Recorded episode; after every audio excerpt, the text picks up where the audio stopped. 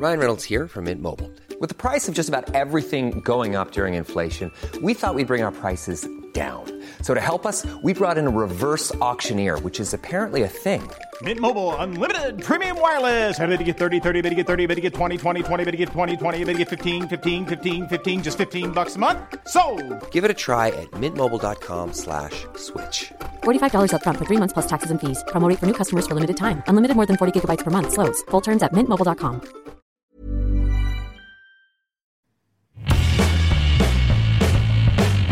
Hola a todos, esto es Sin Comentarios, el programa con los temas y noticias que a todo el mundo interesa y las opiniones que nadie pidió.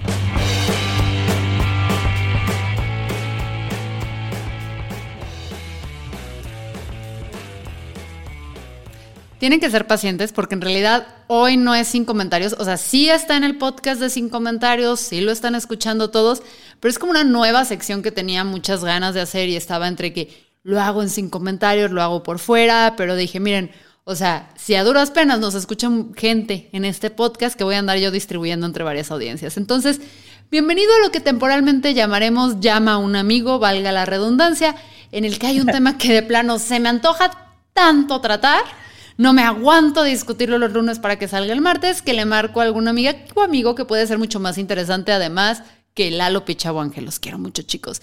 Y en esta ocasión tenemos a nada más y nada menos que una invitada especial. ¿Viste lo que hice? It's Mackie Rich. Lo bajé para ti. No sé si nos van a poner copyright infringement. No me importa. Estás aquí finalmente, nuevamente, de hecho. Sí, ah, muchas gracias. Y mira, hoy, hoy en el día que Britney borró su Instagram, ¿eh? O sea, ¿Borró el Instagram la Britney? Dice su abogado que según que porque Britney quiere tomarse un break, o sea, según cerró, borró to- todo de Instagram y está usando Twitter. Amiga, si quieres descansar en las redes sociales, quedarte con Twitter no es No, opción. no es la mejor opción. O sea, Twitter es la parte más tóxica. ¿Tendrá que ver con eso de que todo el mundo se puso de hazlo firmar un prenup con sus, sus anillos, con su compromiso? Yo creo que sí, porque mi Octavia Spencer le Ajá. posteó a Britney, make him sign a prenup. Digo, yo lo pensé también. ¿Quién es o Octavia sea, Spencer? Octavia Spencer le escribió en, en el Instagram. ¿Pero quién es Octavia Spencer?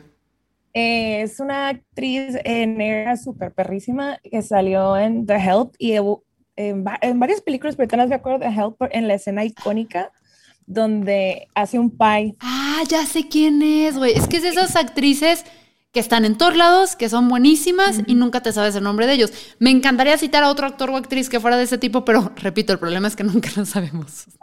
Ella es increíble y, y amé que le escribiera eso porque todos lo estamos pensando. Todos lo estamos. eh, es que lo de Britney luego haremos un episodio de esto, pero es como. Por favor. Está en. O sea, está yéndose otra vez. O sea, no sé si otra vez por debajo la. O sea, siento que tenemos un acuerdo social en el que dijimos, güey, la pobre Britney la hicimos sufrir tanto, fuimos tan malos fans, fuimos tan malos con ella, que ahora hay que apoyarla incondicionalmente, ¿sabes? Lo que haga, bitch, we've got your back, ¿sabes? Porque tú estuviste ahí para nosotros en nuestra adolescencia, en nuestra adultez, todo estuviste, entonces ahora tenemos que estar por ti por las veces que no, no estuviste. De hecho, con este matrimonio, hasta dije, mira qué diferencia la gente, cómo reaccionó a su, a su primer engagement contra este, ¿no? Que el primero fue, Sí. fuimos una mierda cuando se casó. Fue, un- fue una boda express en Las Vegas también, ¿no? Su primero. Esta es su va a ser su tercera boda. Este, la primera boda se casó en una boda express en Las Vegas eh, con su mejor amigo de la infancia y obviamente le anularon el matrimonio como en 55 horas, o sea, Sí. menos que el de las Kardashian. Y después se casó con Kevin Federline, que a mí me dio muchísima tristeza porque fue como una boda, iban la familia a... A, una fiesta el- X. El ensayo, al ensayo Ajá. de la boda y ahí les dieron todo para hacer que fuera la boda. Sí. Y, y ella se compró su anillo y obviamente ella pagó todo.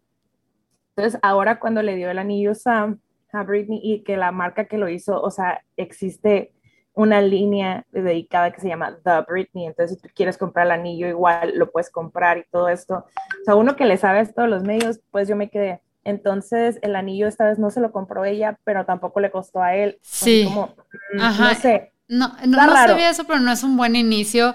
Que cuando te van a dar un anillo de compromiso en chinga, el cabrón ya tengo organizado que van a hacer una línea y todo. Claro, Es como, oh, Claro, ok. y aparte de que él estuvo en la nómina de Britney como su fit coach, entonces Pues no, y yo creo que parte de que haya cerrado su Instagram tiene que ver de que el día de ayer el papá, en cuanto salió lo de la boda, dijo que ya estaba viendo lo del prenup. Entonces, está ahí bien raro todo. Pues sí, pero lo que sí es que esta morra opacó casi todos los eventos del fin de semana porque tocaban los VMAs, la que se anunció, yo no supe nada de los VMAs, eh, eh, excepto que esta Megan, Megan Fox, anda con un cabrón que se llama Machine Gun Kelly, que casi se agarra a madrazos con un boxeador, que nada más tengo esbozos y así recuerdos que era insoportable y súper agresivo, y es lo único que sé, es lo único que sé de ese Sí, yo solo que no le dieron premio a Harry Styles por lo que merecía, entonces fue como de,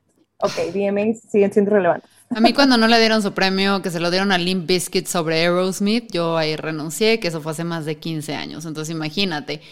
Y, sí, no, yo desde Britney y Madonna creo que fue la última vez que sentí emoción por algo que pasó en los videos. Ah, sí, es cierto. Y Cristina, siempre se nos olvida que estaba involucrada, güey. Una disculpa, Cristina, que sé que escucha este podcast. Eh, y luego al día siguiente fue, al día siguiente, dos días después, fue el Met Gala. al día siguiente todavía andaban crudas mis hijas y se fueron a, a, los, a la Met Gala. Sí, sí, sí, estuvo. Y, y eso fue interesante, justo de eso queremos hablar porque mira, si yo bien no me considero ni autoridad ni me importa nada para criticar los estilos y cómo se vistieron y nada de eso, porque creo que, el Met Gala es como eh, entre un performance, siempre me ha parecido un evento interesante e inmamable a la par, ¿sabes? O sea, súper chido ver cómo interpretan los temas, cada quien como se le da su gana, que a veces que es de, no me importa el tema, me voy a ir de que me vea hermosa o hermoso y, y todo así como, that's not the point. este, sí, me choca cuando hacen eso, cuando no respetan la temática y tipo el 80% de la gente que va a Met Gala lo hace, o sea, le vale. Les vale. Entonces, por ese lado siempre ha sido como eh, interesante ver cómo lo interpretan. Yo creo que, el, o sea, que la moda es arte, o sea, puede ser tan banal o tan profundo. No, pero expresa algo. Es expresa algo, ¿no? Eh, siempre me ha parecido muy chocante, pues ahora sí la parte de y yo sé que todo en Hollywood se maneja así, todo, pero esta parte, bueno, acá en, Nueva York, que todo se maneja mucho como que ustedes, nosotros, ¿sabes? O sea, y es un evento sumamente elitista, sumamente elitista, donde la mesa para 10 personas cuesta 300 mil dólares. Así eh, es. Pero el fondo del dinero, o sea, porque esa es otra cosa cuando tú vas al Met o vas a la ópera o vas a cualquier cosa, sobre todo en Nueva York, porque el Met sí es, sí es el Met de Nueva York o estamos hablando de otro. No, no, sí, sí, sí. Pues sí, porque dije, si hay otro, no lo sé, o sea, porque luego, como vi muchos, los VMAs también fueron a Nueva York. Yo creo que sí. bueno, bueno, todos unos tienen privados, güey. Iba a decir mi referencia bien tarada de cómo, porque pues hubo quienes fueron a los mismos eventos. Pero pues Usualmente, ajá, ni, que no tuvieran jet, pero usualmente en mis tiempos los hacían en el Radio City Hall, que está en Nueva York. Mm, sí, es cierto. Entonces, según yo, sigue siendo ahí. Tampoco enterada estoy, ¿sabes? Em, o sea, lo que sé que... que que aquí venimos a chismear sí, mira, yo traje la autoridad. Entonces, lo que a mí se me hacía como, o sea, lo que sí hay que reconocerle a los gringos es que si tú vas al, al Met, si tú vas a la ópera, si tú vas a galerías de arte, muchos están, pues ahora sí que patrocinados o se mantienen gracias a los donativos de grandes empresarios, de patrones, que son realmente, ah, bueno, obviamente deben de tener ahí ciertos beneficios fiscales por hacer estas donaciones, o sea, obviamente, obviamente exentan, exentan pago de impuestos. Pero mejor que lo hagan así que comprando facturas, como lo hacemos en México, donde nadie gana más que el empresario y a quien le compran la factura, ¿sabes? O sea, chingón si vas a descontar impuestos y le das trabajo a los pobres músicos, a las bailarinas, a todo. Y esta gala del Met, el objetivo esa es la parte de, los costumes, que en, inglés, en español es como disfraces, pero no son disfraces, los atuendos, los vestuarios. Los atuendos, pero eh, la o sea, se cuenta que todo lo que se recauda en, la Met Gala se va al Instituto del Vestido, que no es per se como de que, ay, cuide un vestido, sino que preserva vestimenta de, desde los 1800 y pues requiere que su temperatura especial, el estar como con curadores y, restauradores. Restauradores, ahí es un chingo, güey. Estar como tejiendo y todo esto y dependiendo la exposición que tengan, es como el cuidado que están teniendo. Usualmente eh, al principio no era un evento tan elitista, o sea, los primeros eventos costaba de que 50 dólares la entrada y, o sea, y era como más cerrado y después empezaron a invitar como más celebridades y ahora sí que la gente empezó a querer ir por tener acceso a las celebridades más que como los políticos, a la gente fancy que iba. Eso es importante, o sea, la celebridad se vuelve, o sea, el evento, eso, y tuvo que ver cuando Ana Wintour entró. Sí, porque todo el mundo tiene esta concepción de como que la Met Gala y Anna Winter han existido juntos forever and ever y la realidad es que no. Este, al principio eh, eran otras personas las que estaban a cargo y no, no había temática, o sea, pero sí se seguía, era recaudatorio siempre y siempre era como con esta idea de, de poder preservar la, el arte, ¿no? Y, y, la verdad es que, pues sí, Anna Winter como siempre le dio como su toque y su toque fue empezarlo a hacer temático, empezar a invitar como celebridades y artistas, pero pues también la manera en cómo ella lo manejaba era muy elitista, o sea, hubo un tiempo en que Anna Winter no concebía la idea de que una Kim Kardashian pisara la Met Gala, ni siquiera que saliera en Vogue. Sí, los, las influencers también fue un rollo cuando entraron, porque las veían para abajo un rato y creo que dos o tres años son cuando ya han empezado a entrar, no sé, recuerdo, repito, no estoy al tanto de la gala, pero sí estoy al tanto de como que estas cositas que truenan y sé que también los, los influencers fue como un gran breakthrough. De hecho, fue, fue, creo que fue la primera vez en la que tuvimos una selfie en el baño, cuando empezaron ahí como que las Kardashian y, influencers, celebrities, que no tienen como una carrera definida como actores, pintores o algo, sino que son eh, famosos. Famosas. famosos. Como diría Andy Warhol, ¿no? Este, nada más que estas ya extendieron sus 15 minutos por un buen. y de hecho hubo un rollo como, porque pues se tienen el entendido de que lo que se vende para que la gente quiera ir y este eh, hermetismo es la, la, la, alfombra roja, que en este año fue beige, pero adentro no, o sea, adentro no, no se enseña nada, pues entonces sí hubo como ahí un disgusto, ¿no? Porque subieron fotos en el baño y de cosas que estaban como que pasando, ¿no? Pero ahorita pues ya se dieron cuenta que la gente quiere esos, eh, ver ese detrás de cámaras. Esos momentos y, y les invitaron, por ejemplo, Nikki Tutorials, eh, que es youtuber, fue a la Met Gala. Fabulosa ella, la amo. Y lo increíble era que su vestido era todo un tributo, ¿no? A, a Marsha P. Johnson, que, que, fue una de las pioneras del, de la lucha LGBT, ¿no? Y, y, se, pero lo hizo de una manera muy clásica, a menos como que seas LGBT o persona aliada, no te das cuenta de, de qué iba su vestuario, ¿no? No, no, no, de hecho no, no tenía yo nada, o sea, no, no sabía de qué es, pero sí me parece ahora más, más importante porque también Nikki Tutorials, algo que es bien interesante y a quienes no sepan, es una influencer de belleza, o sea, es una influencer eh, que empezó a levantar relativamente temprano, yo me acuerdo que fue de las primeras influencers de belleza que yo ubiqué, le fue súper bien, hizo campañas muy chido. Y, fue una mujer que mucho tiempo después, eh, pues salió, porque aparte creo que la tenían amenazada y todo eso, salió que era una mujer trans. Y, Le quisieron hacer, este, sí, sí chantaje. chantaje y ella dijo, no. Yo voy a tomar yo voy a, yo voy a tomar control de la narrativa y yo lo voy a decir, ¿no?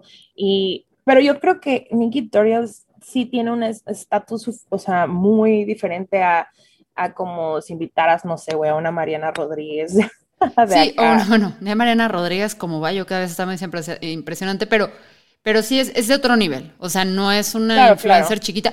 De hecho, Nikki Tutorials también se le atribuye mucho. O sea, hay dos personas a que se les atribuye como que el inicio de la caída de Ellen. Y fue precisamente este, güey, no puedo creer que sí sepa estas cosas. Esta entrevista que le hacen a, Dakota, a la hija de, de Meryl Streep. A Dakota Johnson. Ah, que le, que, que no, mm, eh, no, es Meryl, Streep, es, no, Meryl Streep es, es, de Antonio, Banderas. Sí, pero nunca me acuerdo. de Melanie Griffin. Ajá, sí. Ella. Tiene una M su nombre. MM. Meryl Melanie. Entonces, este, ella cuando, bueno, va al show de Ellen, Ellen le dice, ay, pues a ver si me invitas a, a esta fiesta de cumpleaños, porque no me invitaste a la pasada o algo así. La otra le dice, güey, sí te invité.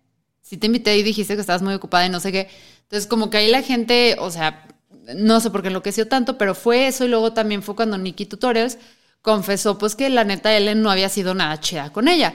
Entonces, ese es el nivel de poder que tiene Nikki, ¿sabes? Y no lo hizo con mala onda, es una así es una reina, es una persona que vibra súper bonito, de seguro está en Tulum ahí vibrando, pero, pero la morra también se le atribuye. Ahora, digo que yo todos estos temas de la moda y cómo lo interpretan y no, eh, siempre tengo que, que, que, escuchar y leer a gente como tú que me pueden decir, güey, esto es referencia a esto, esto es referencia a esto, porque yo solita no las agarro. Eh, fuera de la de Billie Eilish, que dice, este, esto es Marilyn Monroe, pero al 100%, eh, que se veía hermosa ella y además es rara verla en algo entallado, este, lo cual a mí me encanta porque creo que está dando una imagen súper chingona de, de, ser ella, güey, o sea, a huevo, güey. Y se veía hermosa y aparte me gustó mucho que incluso, o sea, que era un, eh, hablar de Marilyn Monroe lo hizo muy ella, o sea, sigue siendo como era Billy, era Billy y, lo cachabas. Y, y te digo que me encanta esta parte que está como surgiendo de ella chingona, que está súper embracing all of herself. No sé, siento que Chance se... No Chance, porque la neta somos bien mierda, entonces siento que mucho tiempo se, se guardó un poco de todos nosotros y eso por cómo íbamos a reaccionar. Entonces me gusta verla en esta etapa, o sea, veía así cosas. Se me hizo súper interesante lo que tenía Kim Kardashian, que era totalmente de negro. Eh, yo sé que Kim Kardashian es, eh, es algo controversial o algo, pero como statement piece se me hizo padre. Y creo que esas son las, a mí las cosas que me llaman del Met, es esas discusiones o del Met Gala que se tienen en torno a los vestuarios. O sea, que sucede todo. Más decide, se ve súper bonita o no, o bla, bla, bla, que, güey, también esto me gusta cada vez más, que veamos menos a mujeres intentando a fuerzas entrar en el estándar. O sea, veamos a más morras este, con diferentes cuerpos, güey, y gozándola, y la que no estaba como perfecta y toda la que no es una Jenner, o sea, con la ombliguera y todo eso, y a mí me encantó esa parte. Pero el vestido que se robó la noche, el vestido que se llevó a todos, del que vamos a hablar, es el de Alexandra Ocasio Cortés, ¿no? A quienes no lo vieron, el vestido era un vestido blanco, eh, muy relativamente sencillo, eh, pero en la parte de atrás, o sea, tenía un mensaje clave que era tax the rich, que viene a ser esta expresión eh, muy antigua, o sea, sé que ahorita está cobrando otra vez este fama y todo, pero que es eat the rich, ¿no? Que, que no me acuerdo qué pensador francés viene, pero es, es una frase de... Uh, sí, o sea, no es nueva, no la inventó ella, no la inventó eh, los millennials ni los centennials. No, no, no, no, no, Es, es, realmente es, es un eslogan que se le atribuye a Rousseau. Nada más para que se den una idea. Estoy checando la, la frase, o sea, no dicen cuándo. Ah, parece ser que es en 1793. Entonces, casi, casi por los años en los que yo había nacido, por ahí está el rollo este. Entonces, va con esta frase que es tax the rich, que va muy de acuerdo, y ahí sí es algo que tenemos que reconocer, va muy de acuerdo a sus políticas como las está llevando. O, no sé qué opinas tú. O sea, es de que la morra es congruente en ese sentido de que sí está teniendo acciones donde no nada más se para y dice tax the rich, porque tuvimos otras, ¿no? Tuvimos otras, hubo muchos políticos, muchísimos políticos. Hubo a mí un vestido que también se me hizo igual de controversial y no se habló al respecto, que fue el de esta Caroline B. Maloney, que es una congresswoman que llegó a aprobar muchísimo a, Bush cuando se fue a la guerra, que le, aplaudió, qué bravo, que qué bueno que tira comidas y bombas, que se presentó en el Congreso en una burca para justificar y aplaudirle a Bush que estuviera haciendo eso. O sea, que no ha sido la mejor persona, diría yo, a lo largo del tiempo. Y ayer se para con un vestido, eh, no quiero omitir, y esta es una cosa, porque luego van a decir, que tú no eres la que dices que no hay que opinar de cómo se visten las políticas. Sí, creo que cuando están trabajando y es... el contexto tiene todo el sentido de hablar. Todo el sentido. Que llevaban vestido, porque de eso va el Met Exacto, o sea, no vas a, no están yendo ahorita así a, firmar un acuerdo, a firmar algo donde yo estoy de acuerdo que de las políticas ya no hay que hablar de esos atuendos porque les ponemos doble chamba en contra de los hombres, porque es tienes que ser súper buena política, de hecho más que un hombre porque vamos a ser duros contigo, pero además te tienes que ver perfecta. Y es como, y además tienes que ser súper buena madre, y además tienes que estar en forma, y además no tienes, o sea, el pelo perfecto. Entonces, son una serie de cosas que yo sí soy como fuck off, o sea, al menos de que se vaya una desnuda por completo, y aún así diría, y, o sea, y. Totalmente. Ese no es el meollo. Pero como tú, cuando político, vas a un evento que tiene que ver directamente con moda y vas a la pasarela, que ese es el chiste del evento, la pasarela que te vean y que se tengan discusiones sobre tus outfits creo que sí es importante hablarlo. Y aquí lo que yo sí he intentado mantenerme es abstenerme del cómo se veían estas políticas o cualquier persona, sino de cómo estaba el outfit y qué representa. Entonces, fuera de, declarado eso, el vestido de Carolyn B. Maloney, pues sí era como un poquito atrás, atroz, y después de sacar todo esto de la burka y de Bush y eso, decía como equal rights for, for every woman o todos los derechos para todas las mujeres y todo eso, cuando tiene un historial que parece no haber reivindicado, ni haber hablado, ni saberse disculpado, no lo sé, no me interesa tanto el personaje, pero aparentemente hay muchas mujeres musulmanas que todavía no tragan a esta mujer por esta cosa que hizo. Entonces confío más en estas mujeres y, su postura contra, ella no, aparte de que el punto de partida del contexto de, esta política es totalmente diferente de donde viene Alexandria. Yo creo que cabe importante mencionar que Alexandria Ocasio Cortés o AUC, como pues, se conoce en, las redes, eh, pues tiene 32 años para empezar. Y antes de ser política era activista, ¿no? Y es de ascendencia puertorriqueña, es del Partido Demócrata y pues fue ella fue mesera mucho tiempo, ¿no? Y mucha gente del Congreso pues se burla de eso, ¿no? De cómo vas a saber tú servir a la gente si eras mesera. Y ella dice, a mí no me da vergüenza haber sido mesera, o sea, yo aprendí demasiado siendo bartender y mesera. Y fue por eso fue elegida como congresista por su distrito, el distrito 14 en Nueva York, porque conocía a la gente y de hecho venció a un político que tenía muchísimo, como que ya tenía como seguro su, su distrito, ¿no? Y, y pues AOC es toda esta combinación de lo que a la gente en Estados Unidos ahorita pues, le, le, choca, ¿no? De izquierda, feminista. Ah, tiene cosas impactantes como el Green New Deal, a propósito... De, la, educación pública gratuita. Ajá, el Green New Deal es, es, así como de lo mejor que ha hecho y pues es hija de inmigrantes, ¿no? Entonces, ella sí es como eh, esta idea del, de, la, de un nuevo sueño americano moderno donde las personas migrantes, o sea, de ascendencia migrante, llegan a romper como ese mujeres. que tanto se habla, y siendo mujer, ¿no? Y siendo tan joven. Entonces, a mucha gente le molesta que esté ahí, ¿no? Entonces, de ahí también parte la conversación de su vestido. Sí, pero, pero esa es otra cosa que, porque sí es cierto, o sea, y, aquí queremos dejar en claro eso. Bueno, no sé tú, pero al menos yo, no fan, porque he aprendido gracias a los políticos aquí en Jalisco sobre todo, a, no ser fan de nadie y aprender que evoluciona y la gente cambia, no es blanco y negro. Pero sí me atrevería a decir que AOC es una de mis favoritas o es una de las que más admiro ahorita precisamente porque noto esta congruencia, esta carrera, cómo se maneja. O sea, se me hace una morra chingoncísima. Quiero dejar eso en claro. Sí, no, yo concuerdo totalmente contigo y creo que, que por eso eh, la conversación tan fuerte el día de ayer, porque como es una persona tan congruente en su decir y hacer, te puede gustar o no te puede gustar, pero ella siempre es congruente consigo misma. Y creo que gracias a eso y a esa frescura que tiene, o sea, en, en su comunicación y en su juventud y que ella las redes sociales han sido su mayor plataforma, pues ya no nada más es una congresista, sino que también es un personaje de la cultura pop, al menos de la cultura pop LGBT importante, porque pues, está, ha sido juez de RuPaul's Drag Race, ha estado en, varios prides, eh, también eh, ha ayudado en, en, protestas en contra de los oleoductos que estaban amenazando las eh, propiedades nativas, o sea, She, does the work. Sí, no, y es un icono yo creo que para todas, porque también para nosotras, y de moda también es un icono, porque la forma en la de cuando tomó protesta como Congresswoman, la forma en la que fue vestida y traía referencias a iconos súper claves y todo eso, o sea, la morra juega muy bien los medios y se ha vuelto un, un asset, o sea, donde está ella, hay rating y hay atención y la gente quiere saber qué onda. Entonces, claro. Y yo creo que a lo, lo, importante, o sea, como, y justo ayer que te escribía, ¿no? A ti y a, otras amigas, porque ayer la escribía a, a de que este, voy, tengo que ir con mi feminista. Ah, es que compartí la foto de Alexandra, Alexandria y fue como de, la compartí y, porque la compartí porque no sabía cómo sentirme, ¿sabes? De hecho, ni puse opinión ni nada. La compartí.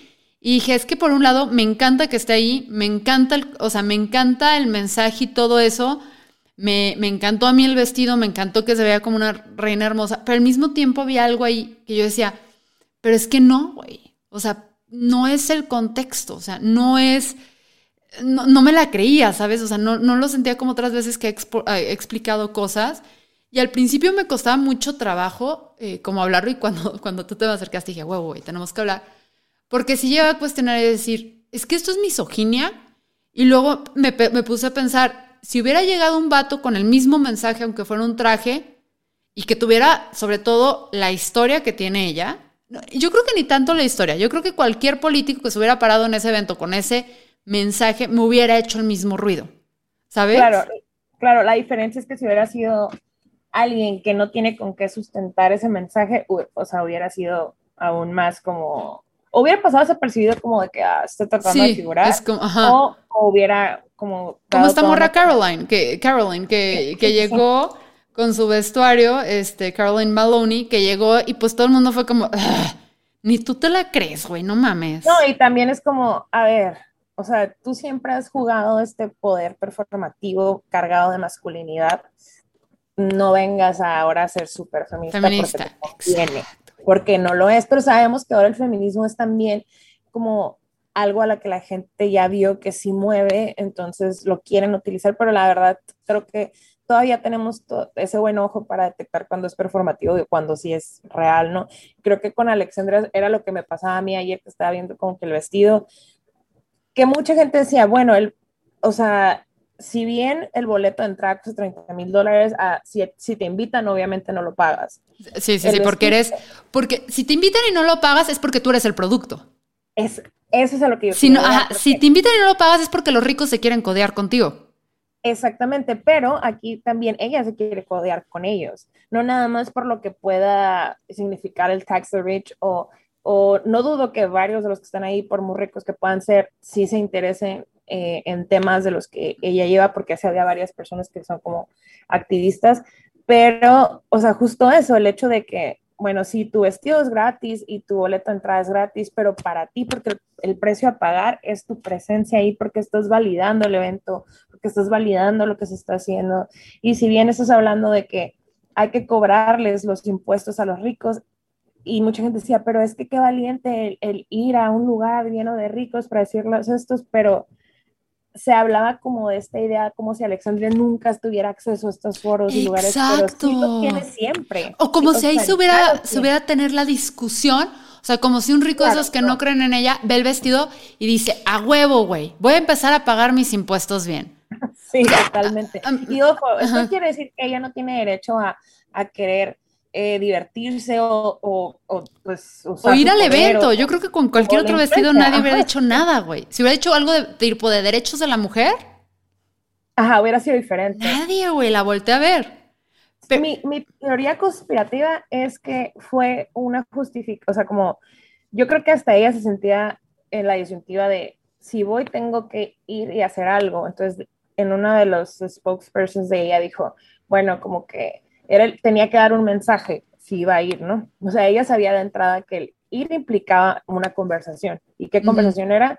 Que ella en sus videos de campaña decía que ella no viene de una familia rica ni de una familia con poder, que ella es una persona, es una como educadora y eh, working class. Entonces, estás ahí, ¿no? Y eso es muy aspiracional para mucha gente, porque claro que si nos invitan, vamos a ir, ¿sabes? Como eso es una realidad.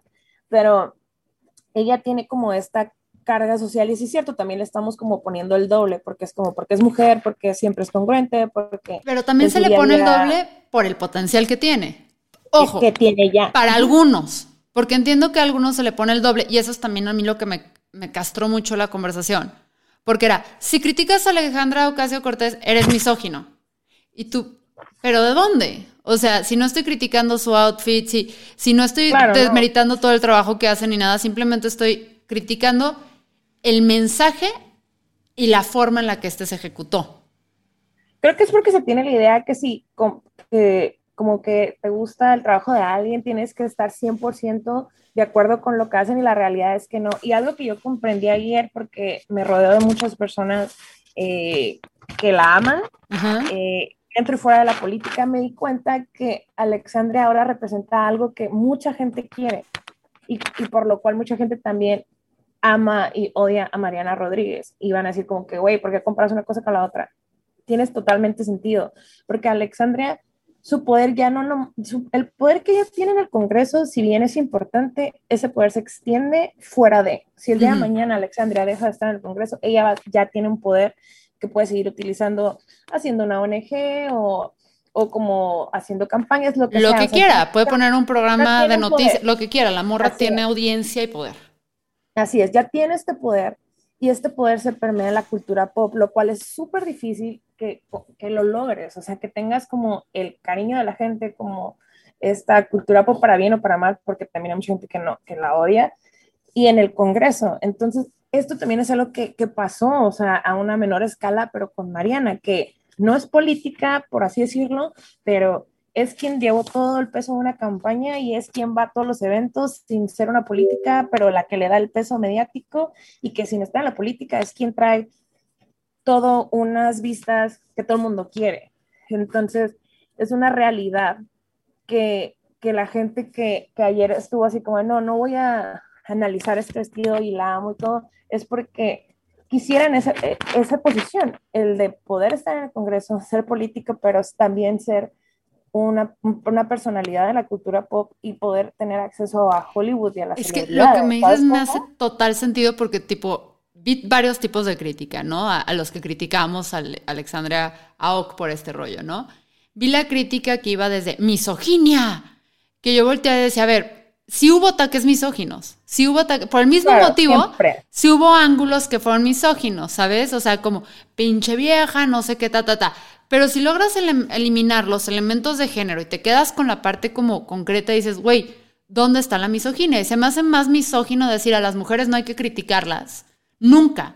Nunca hay que cuestionarlas. O sea, yo- siempre son perfectas. Nunca hay que decir nada porque sororidad, porque eso además luego merma la discusión. O sea, no es tan sabrosa. Creo que la crítica es buena, aunque sea alguien que te encante, güey, y alguien que Pero te ¿sabes fascine. qué?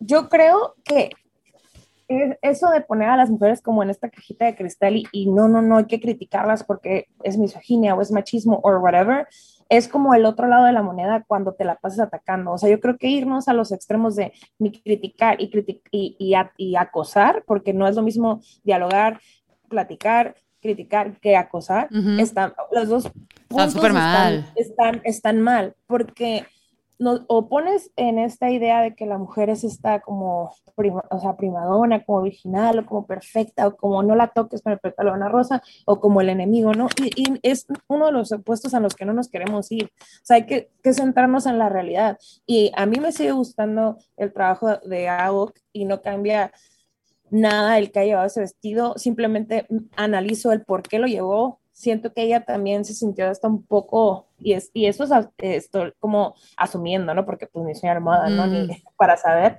Pero yo me pongo a pensar en su posición. Claro que me gustaría estar ahí, o sea, hello. Obvio, todo el mundo que le gusta la cultura pop saben que es un momento especial, pero creo que ella no nada más por la cultura pop, sino siendo de Nueva York, sabe también el peso que, que eso conlleva y que la gente de Nueva York no se anda con ellas pintas al momento de reclamar a, a- a los políticos o a quien sea. Ujú. Entonces dijo, si voy tengo que justificar el por qué. Entonces voy a llevar un mensaje porque así si voy, pues sí me pueden criticar mi presencia ahí, pero justifico mi asistencia porque les dije algo. Aunque me, de todas maneras terminé sentándome con esta gente y que seguramente fue como de, ay, qué cool tu vestido, ay, sí, X. O sabes, o sea, Sí, sí, sí. Y de seguro ricos que ni creen le dijeron, ah, y se acercaron a platicar. Que para mí eso fue el issue. O sea, para mí fue el issue y que ahí luego me regañaron porque dije, es que se prestó como florero, que dijeron, es que qué machista. Y bueno, es que hasta Jason Momoa puede ser un florero. O sea, el florero es cuando vas como algo decorativo, que te van a consumir, te van a ver, te van todo. Shawn Mendes, que fue el florero de Camila Cabello ayer, por ejemplo. ¿Mandé? Ah, sí. Como, Sí, como o- Shawn o- Mendes. o este güey que, que nunca me acuerdo su nombre, que es este artista nuevo que hizo el video de, de que como stripper se bajaba y que traía tres atuendos y se quitaba cosas. Lil, Lil, Nash, Nash. a- algo así. Güey, fabuloso lo que se aventó, súper interesante. Entonces, la neta es que Siento como que es como un Billy Porter chiquito. si, si te invitan, a ver, dejémoslo claro. Si te invitan al Met Gala para que per- disfra- así perfiles por ahí, es porque eres un consumible para quienes están en el Met Gala. Eres un consumible. Es un producto. Es un Ajá, producto. porque el siguiente año si caes de gracia, yo nunca he visto a alguien nunca que caiga de gracia reincida, ¿eh? No, invitado. no. Si ya no eres popular, no me importa. Entonces, Por un lado tienes esta parte de si eres un producto de consumo y quién te va a consumir, quién está allá adentro, que se va a poder sentar, porque a los Óscares no puedes comprar boleto. Así no es, sé. También. Pero a los Óscares, según yo, no. A- o sea, hay un chorro de eventos A donde- los Tonys, a los VMAs, a, a, tol- a los Grammys, a todos, eso sí puedes comprar, pero a los Oscars no. Entonces, Sol- o sea, tienes que ser invitado o invitado del invitado. Entonces, si quieres ir, pues a ciertos eventos, y también los VMAs están en, o sea, bueno, ya vimos que allá, pero son eventos que chance no son tanto tipo, o sea, si no es tan pop, pero te quieres juntar. Entonces, ahí tú compras para sentarte al lado del celebrity. Y para decir, fui al Met Gala cuando en su momento estaban Angelina y Brad, ahorita están las Kardashian, Camileto.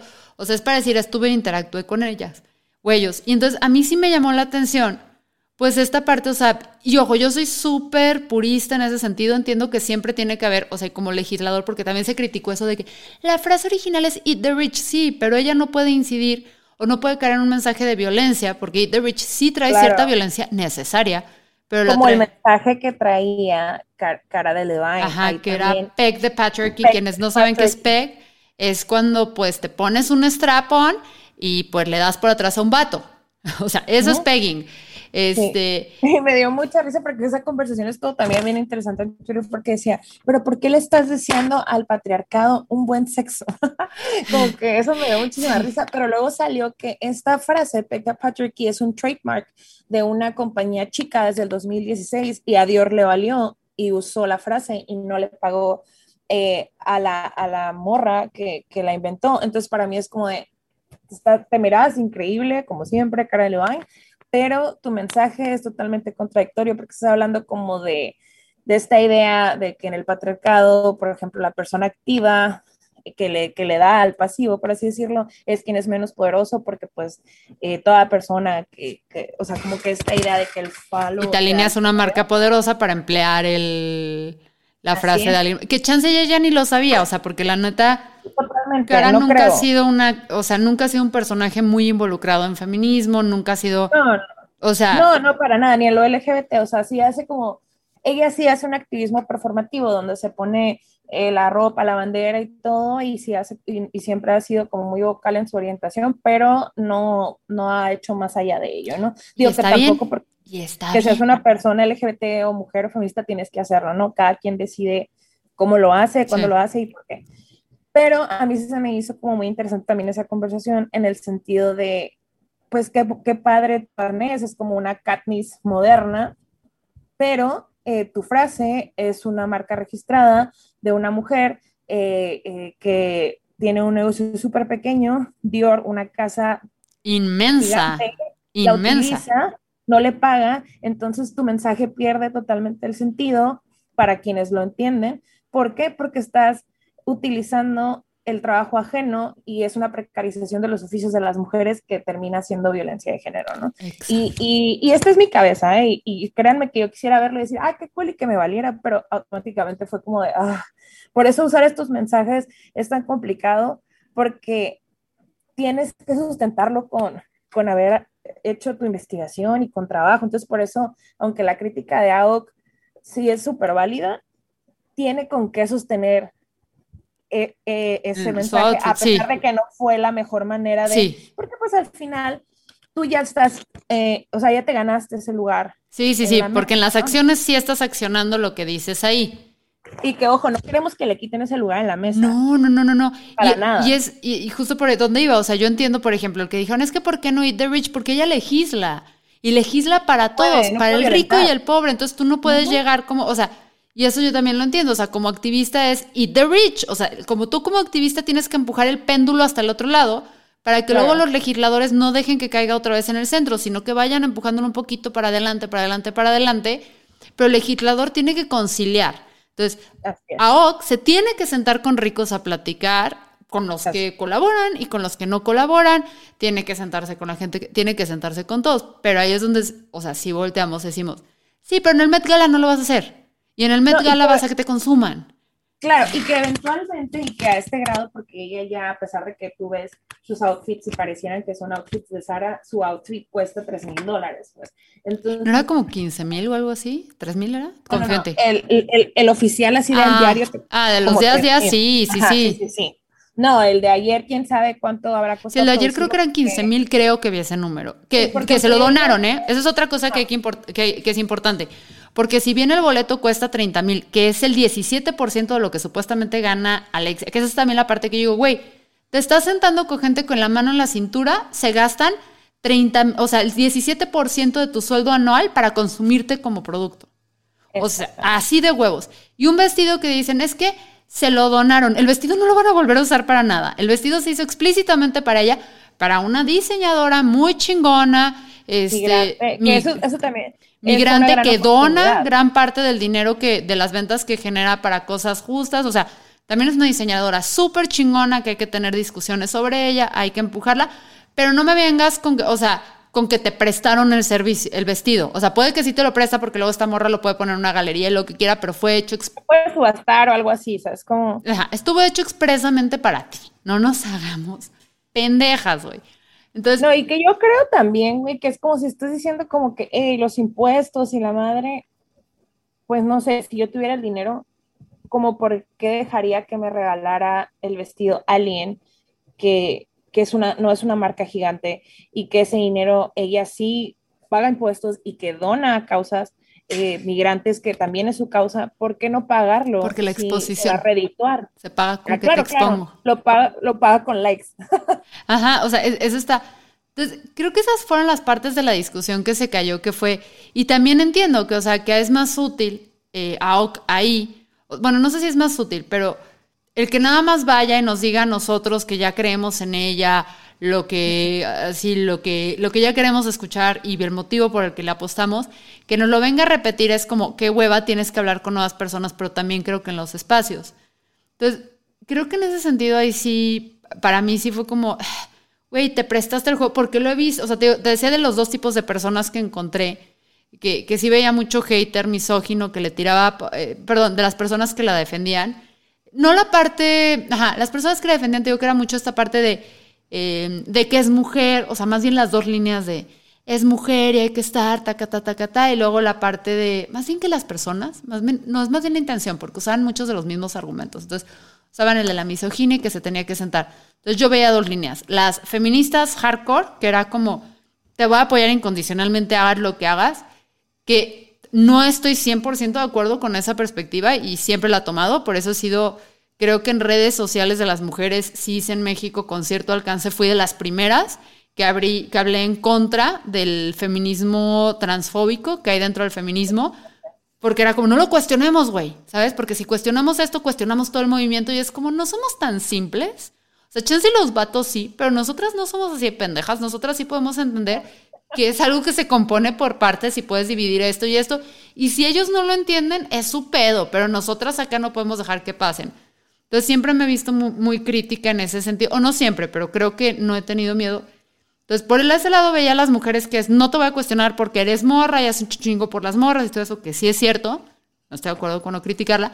Y por otro lado, vi a un chingo de políticas que mm, de alguna forma la defendían usando estos argumentos pero al menos aquí en Jalisco, tú sabes que quien las defiende es quien realmente está sentada todo el tiempo en la Cámara de Empresarios. Siendo pseudo independiente Susana Ochoa o este o siendo política Mirza Flores eh, de Movimiento Ciudadano. O sea, son gente que va y se sienta con los ricos y habla y todo eso. Y realmente en calle, más allá del ITESO, no acciona. El ITESO aquí es una universidad súper fresa. Sí, no, no, no, es lo que te decía. Yo ayer analizando eh, el comportamiento en mis redes, en todas, me di cuenta de eso. Y yo, ok, te da miedo cuestionarla porque aspiras a llegar ahí, pero... Te estás curando en salud. Ajá, te estás curando en salud. Digo, o sea, seamos realistas. ¿Cómo sería una Met Gala en México, en los premios TV y novelas? Sí, y, no es por ser mala onda, pero es que hay cero cultura en torno a la historia y a los conceptos y... Para que hubiera una escala tuviera que ser un evento en Bellas Artes y, que hubiera todo un mecanismo de... Sí, pero dime de, los políticos y los artistas que tenemos en México, ¿cuántos pasan por Bellas Artes, güey? Claro, sí, totalmente. Pero también a mí lo que se me hacía bien interesante es que al decir tax the rich, o sea, cobra los impuestos, es que lo, como este evento es de recaudación de fondos, y que todos los eventos de recaudación de fondos son como este complex de Salvador, de miren, yo sí uso mi dinero para salvar a los demás porque soy una buena persona. Eh, la verdad es que, y digo, no estoy diciendo que el Instituto del Vestido no sea algo que se necesita, o sea, creo que invertir en cultura y arte siempre va a ser una buena apuesta, pero el hecho de que le estés pidiendo a la gente que pague impuestos cuando están a ese nivel, pues estás en el, en el lugar incorrecto, porque toda la gente que compró boletos ahí, pues al final de cuentas no va a pagar impuestos, o sea, por ese boleto. Va a, exentar, impuestos por haber comprado ese boleto. Exactamente. Por ahí también va, esa es otra discusión interesante, ¿no? Que es como, tax the rich, ¿cómo? Pero si le pones otro tipo de impuestos y evitas estas, entonces el MET no, no, no le iría tan bien, ¿sabes? Y yo creo que sí, o sea, yo entiendo que sí hay de seguro muchísima gente que, que dona por el amor y todo, y a veces ir allá. Esta es mi teoría, y, o, esta es mi filosofía. Yo creo que el que dona por amor y porque algo le gusta, no necesita una, una gala como pretexto para tomar acción. o sea, que es, güey, todo el año yo te deposito tus 30 mil, este, gala o no, ¿sabes? O sea, y, son esas cositas que a mí se me dejaron con Aoki. Vamos a ir cerrando porque luego nos extendemos tú y horas porque somos felices platicando. Pero a mí, o sea, fuera de que si no estuve de acuerdo, si la discusión, creo que este vestido de, de Alexandria abre buenas discusiones, ¿no? Para mí una es cuándo somos misóginos y cuándo no somos con nuestra crítica, porque esta semana también tuvimos un incidente, por ejemplo, con un sujeto, Luis GJ, que salió a decir, güey, Tatiana, o sea, se puso a criticar a Tatiana por cómo iba, que también traía un vestido de una diseñadora mexicana muy chida. No le pareció al señor cómo iba porque sigue pensando, o sea, que las mujeres nos tenemos que vestir, si eres funcionaria pública, como señora a los 50, ¿sabes? Este, y pues Tatiana siempre ha tenido una propuesta fresca, pero no tiene, en el evento donde estaba no tenía que ver nada, el outfit de Tatiana no importaba ni para beneficio ni para maleficio lo que estaba haciendo. Entonces, por un lado, creo que esa discusión de cuándo es misoginia y cuándo no, y poder leer estos nuances o estos pequeños detalles y pequeñeces para, para poder identificar desde dónde viene la crítica de la misoginia. Porque yo me cuestioné en algún momento, dije, ¿mi crítica viene desde la misoginia o no? Y le intenté dar, para mí lo más fácil es, si un vato hubiera traído este, o sea, tipo, si Bernie Sanders hubiera llegado con una corbata que dijera o Obama, ¿cómo hubiera reaccionado? Y mi respuesta es exactamente igual, ¿sabes? O sea, exactamente igual para esas personas. Yo creo que hubiera sido peor porque quieras o no, cuando una mujer hace, el trabajo y, se ha ganado, porque la gente se ha ganado estar ahí, eh, pues no es que tengas condescendencia, pero volvemos a lo mismo. Consideración. Es, ajá, es, es, congruente, es congruente, ¿no? Pero, o sea, por eso no es bueno fanatizarse y por eso yo sí, a mí me parece súper interesante cuando te empecé a escribir, ¿no? El, poder tener estas conversaciones, porque la mayoría de, de mis amigas, lo estaban compartiendo sin cuestionarlo, ¿no? Y está bien, tampoco hay tienen que estar cuestionando todo si no lo desean, pero para mí sí era como muy importante porque me sentí incómoda en el momento que lo vi y, y siempre eh, que me siento así como que trato de razonar el por, qué, El, por qué me estoy sintiendo así. Obviamente a, a mí no me debe nada, a nadie nos debe nada como... Eh, a la gente que votó, no la gente que votó por ella, a, Estados Unidos, o sea, por la gente que legisla independiente si votó por ella o ah. no, a ella se les debe. Nada más. Pero fuera de ahí. Y se les debe como legisladora, no como mujer ni persona. O sea, tiene derecho a su vida propia y a picarse la cola si así lo desea. Así es. Muy bonito picarse la cola. Por cierto, Andy Martín del Campo acaba de sacar un nuevo sexto y chéquenlo. que nos mande para probar. Sí, no, luego te consigo uno. Sí. Pero la verdad es que yo creo que sí es como bien importante cuando sientes ese como, mm, no se siente bien, esto está raro, esa incomodidad, permitirnos analizar esa incomodidad y analizarla y platicarla porque es bueno, es bueno no aplaudir como focas lo que todo el mundo haga, es, o sea, pero no desde el destruir, pues, o sea, platicar para entender. Y la verdad es que yo, yo no creo que lo que estamos discutiendo aquí o cuando estamos en Instagram platicando, venía desde la misoginia porque jamás mencionamos cómo, o sea, cómo se veía ella eh, con el vestido, porque se miraba muy bien. Sí, lo, mencionamos desde el lado positivo, ¿no? Es decir, muy bien. Eso, ni, ni, nunca mencionamos su cuerpo, nunca mencionamos nada. Estuvimos hablando de la acción de el contexto sociocultural en el que ella se encontraba y el entorno que acompañaba todo esto. Jamás hablamos de ella de su persona, pues yo creo que eso te habla que en ningún momento estábamos platicando de ella para destruir. No puedes cambiar el nombre tío, de, o sea, de AWOC en esta conversación por el de cualquier vato si fuera el caso y no influiría en, la discusión. así es. Sí, sí, sí. Entonces la verdad es que yo sí dije como que con las que pude platicar y, y, que sí les decía, pues sí, sí cae en este activismo performativo, pero no, o sea, como sí y no. ¿Por qué? Porque el activismo performativo es este activismo que utiliza una causa como para tener más atención tú que la propia causa, ¿no? Y si bien sí se sintió un poco así, pues al final se fue, eh, Tax the Rich fue un trending topic. Exacto. Todos los medios estuvieron hablando de eso, hablaron del Green New Deal, hablaron de, o sea, del minimum wage, de cuánto gana una mujer eh, versus cuánto gana el hombre en Estados Unidos y de ahí cuánto gana una mujer latina, una mujer negra a comparación de, entonces sí se dio una... Pero esas conversaciones no se hubieran dado, perdón, si no nos atreviéramos a, cuestionar a nuestra reina del momento. Entonces, claro. para mí eso es lo valioso del outfit de ella, o sea, estemos de acuerdo o no, cómo se dio o no sí nos permite cuestionarnos por eso, ¿no? De cuándo estamos siendo misóginas o cuándo no, sobre todo con mujeres, porque los vatos luego sé que, que es más complicado y todavía no, muchos de ellos no estoy diciendo que todos, oh, all men, pero es más complicado nosotras que estamos aquí, o sea, que lo consumimos todo el día y estamos, porque ya que te pones las gafas púrpuras no hay forma de quitártelas, se te fusionan a los ojos. Esto es una bienvenida a cómo funciona nuestro cerebro.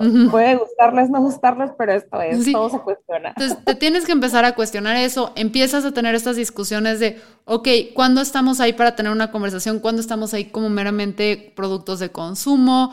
¿Es válido que nos consuman? Porque también Chance alguien dice, güey, es válido que la consuman como producto. Ok, esa es tu opinión. Yo creo que no, porque yo soy, yo soy muy purista en ese sentido de a chingar a su madre no soy producto de, de consumo, dice la influencer, pero en cuestiones políticas. O sea, en cuestiones políticas, y aquí tú te la sabes también bien, porque a nuestra pequeña escala, así muy chiquita ganas tendremos, ¿cuántas veces no te han invitado a reportes de gobierno, informes de gobierno?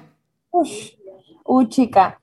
Y la verdad es que yo, yo, yo, no, tú sabes que lo hemos platicado también muchas veces y no me estoy comparando con algo, pero eh, llega un punto en que en tu trabajo como activista o como feminista te empiezan a hablar la gente a la que le cagas, porque por Lo mismo, porque les validas, porque les validas. Y la verdad es que durante estas campañas políticas yo dije que no a un chorro de gente, incluyendo a sentarme con, con ex reinas de belleza queriendo ser políticas, con gente que dice que las mujeres somos el mejor animal. Porque sabes que no te la crees, güey. O sea. Sí, yo así como, ¿por qué te quieres sentar conmigo si todo lo que yo represento no tiene nada que ver contigo? Y también porque yo no soy una activista de tiempo completo. O sea, yo tengo mi trabajo en tecnología y hago otras cosas que me hacen muy feliz, no me interesa hacer política, pero a veces también como que te invitan a esos espacios, incluso las mismas políticas, mujeres se molestan porque, porque ellas quieren figurar o whatever, pero o sea, tú decides en dónde si quieres jugar o no. Y, y, yo creo que es bien importante siempre analizar como para qué quieren que vaya. Sí, por, qué tengo que estar ahí? ¿Qué, sirve a ellos? Exacto. Si les sirve a ellos, yo no voy. Sirve la causa, porque a veces chance y sí te están usando, pero sirve la causa que traes. Claro, claro. Y, y lo reconoces, ¿no? dices, bueno, voy a pagar los platos y el quiebre por esto. Como cuando tienes que andar cabildeando para que pase una ley. Exacto. te tienes que sentar con esta gente para que te escuche o para que tú entiendas o para saber, ¿no? Pero la realidad de las cosas es que, eh, o sea, es siempre como un juego de ajedrez.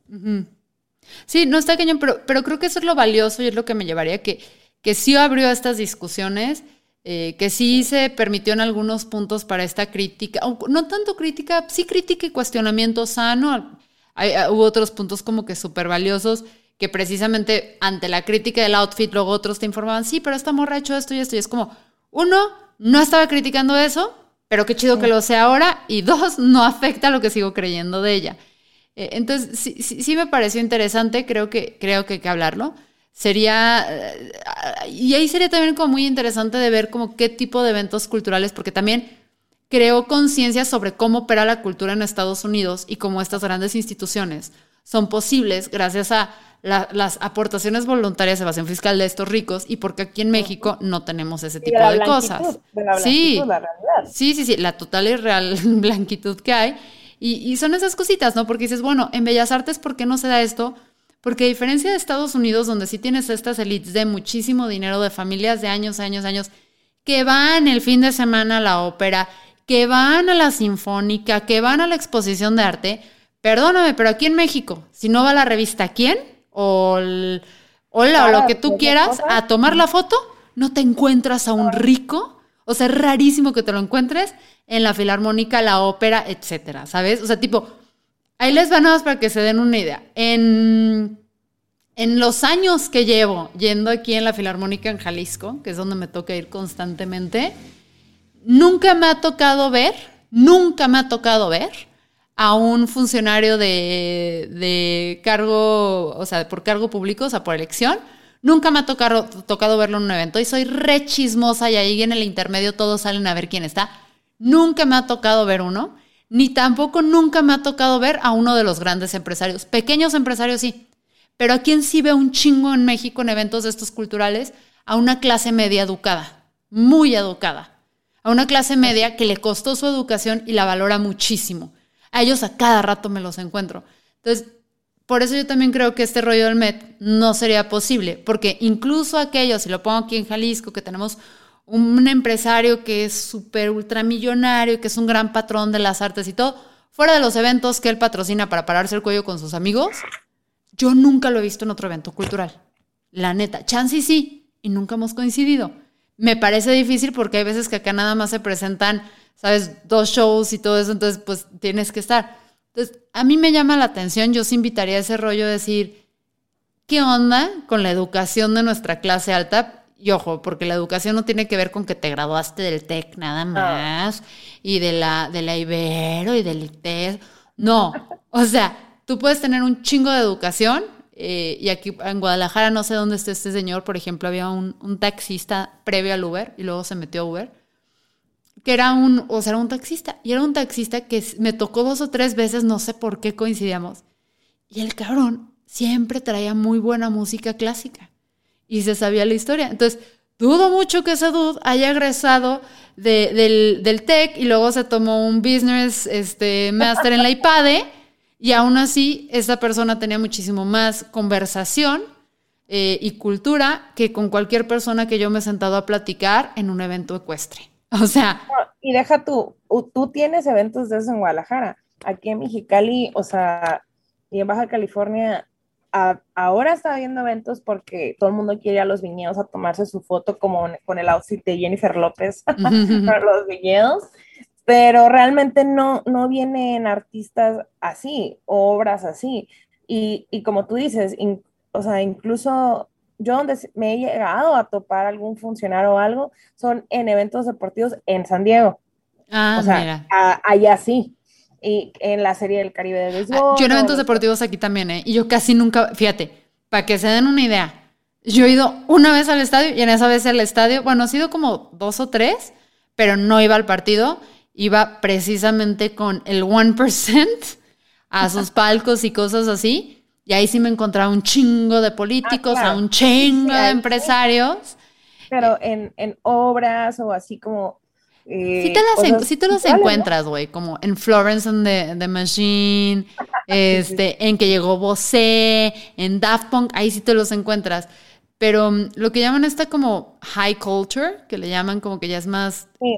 Que requiere, o sea, que como al mismo tiempo, y sé que va a sonar súper elitista porque lo es, ese tipo de cultura es elitista, como no estamos expuestos en el main media y en el día al día cuando te subes a un carro o en las fiestas como tus amigos, no estás expuesto a la música clásica, al arte, a la literatura, si es algo que o, se o sea, lo mamaste en tu casa en el sentido de que tuviste en tu familia quien te pusiera música y todo eso, o lo fuiste adquiriendo porque, porque te clavaste. Y como no es, como no la estás, a ver, todo el mundo sabe quién es Maluma y se sabe una canción o frases de Maluma porque todo el puncho tiempo lo tienes ta, ta, ta, ta, ta, ta, ta, ta, ¿sabes? Pero pocas veces, pocas personas saben de ópera, alguna, alguna frase o algo, porque no estás en una exposición constante. Pues como, como en Clueless cuando le dicen a Cher de Billie Holiday y ella no sabe ni quién es y dice, ah, sí, me gusta mucho él o algo así, ¿no? o sea, como que queriendo encajar. Pero justo, por ejemplo, mi esposa le, le encanta y a ella, ella estudia con música clásica y todo, y yo sé que ella lo hace porque de verdad le gusta, no es porque oh, soy un snob y voy a escribir. o sea, ya te conquistó, ya no te tenía que vender la imagen, ya es tu esposa, ya no tiene que fingir. O sea, si le gusta el reggaetón, te pone reggaetón mientras escucha y tú dirías, ni pedo, güey. Pero le gusta el otro. Pero le gusta, ¿por qué? Porque tenía un tío que que, está, que trabajaba en Bellas Artes y, y escuchó esa música toda la vida, entonces a ella de verdad le gusta, pero y en realidad lo sigue haciendo, pero como tú dices, porque le gusta, ¿no? Y, y, y, mucha gente dice, ¿no? Como de que no, pero no escuchas tal música, como que porque quieres como también como ser este, no performativo, ¿no? Pero en realidad es como quién te está checando para revisar eso, ¿no? Y la verdad es que sí, o sea, en México eso no funcionaría porque, no sé, imagínate, ¿quién tendríamos, quién tendríamos que llevar? O sea, la Kim Kardashian y el Kanye de nuestra Met Gala serían Belinda y Nodal. Pues es, es que, yo sé que están muy sonados y todo, porque tipo de los grandes, grandes expositores y que ahorita están muy escandalosos, tipo Aline, que es un sujeto que yo sí considero muy culto y con mucho mundo y más cosas así, porque además su papá, o sea, viene de una familia muy cultural, pues tipo, pues Diego y Gael, güey.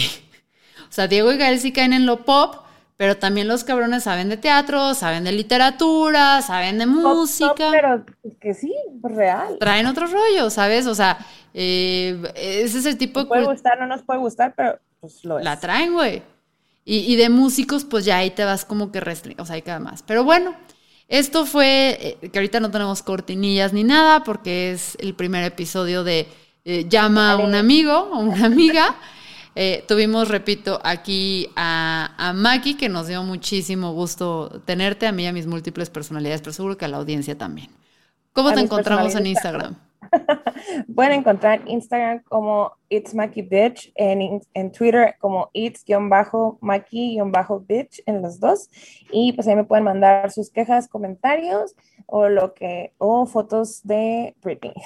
no, dejes del silencio porque luego pueden complementar y decir, penes. No, le manden fotos de penes. No, le interesan, güey. Ni le interesan. O sea, no, estén chingando. No lo hagan, compa.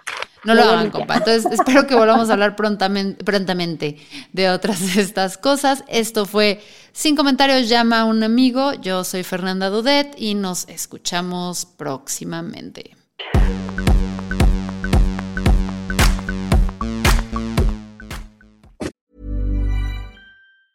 Even when we're on a budget, we still deserve nice things. Quince is a place to scoop up stunning high-end goods for 50 to 80% less than similar brands. They have buttery soft cashmere sweaters starting at $50, luxurious Italian leather bags, and so much more. Plus, Quince only works with factories that use safe, ethical, and responsible manufacturing. Get the high-end goods you'll love without the high price tag with Quince. Go to quince.com/style for free shipping and 365-day returns.